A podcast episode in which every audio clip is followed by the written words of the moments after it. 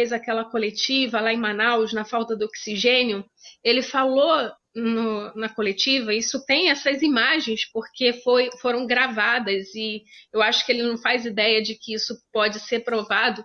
Ele fala assim: é, a minha cunhada ontem procurou oxigênio para o irmão e eu disse para ela: vai ter que esperar, vai ter que esperar. Então, muita gente naquele momento me ligou e perguntou: André, é sua irmã? Eu falei: não, gente, vocês sabem que minha irmã não mora mais em Manaus. É, eu acho que ele está falando da cunhada ex-mulher do, do, do, irmão dele. E, e aí eu desliguei o telefone, com todo mundo me perguntando, muita gente perguntando se era com a minha irmã, se era para. Enfim. E eu liguei para ele. E nesse dia que eu liguei para ele, eu surtei, gente. Eu surtei eu falava para ele que ele, o que ele estava fazendo era crime, que ele ia ser responsabilizado, que era negligência sim, que tinha gente, gente morrendo a um quilômetro abaixo da casa dele, no momento que ele estava dando uma festa. Ele estava dando uma festa e eu sei disso, infelizmente, porque minha filha esteve lá.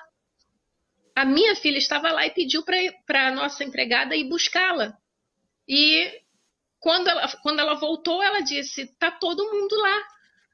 E a pessoa que estava lá disse: tem uísques rolando. E aí eu gritava no telefone com ele. Eu dizia: você tá dando festa comemorando o quê? Morte! E ele começou a me fazer de louca no telefone.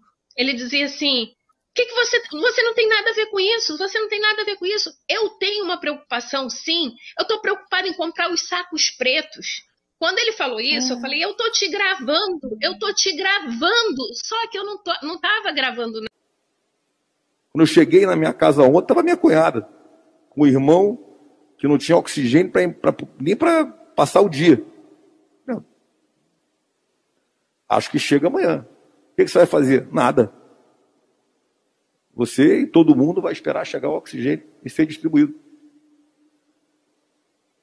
Não tem o que fazer.